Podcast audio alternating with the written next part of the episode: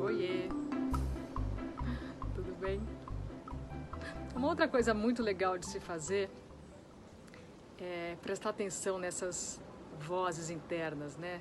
Quando a gente faz tudo isso que a gente faz de observar nossa mente, a gente começa a levar a nossa mente menos a sério, né? Nada como levar nós mesmos menos a sério, a vida menos a sério. Isso não quer dizer que a gente não coloque importância em tudo isso.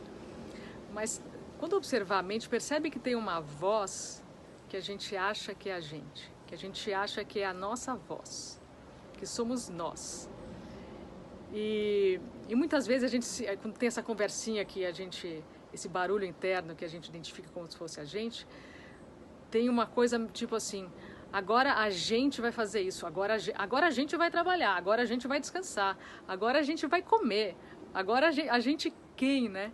A gente quem? Nós e mais uma entidade que está presente aqui dentro da mente. Então presta atenção nessa voz que a gente tem a impressão de que é a gente e, e saiba que não é. Até uma brincadeira você vê a sua voz gravada e a voz que você escuta e ela não, não bate muito, né?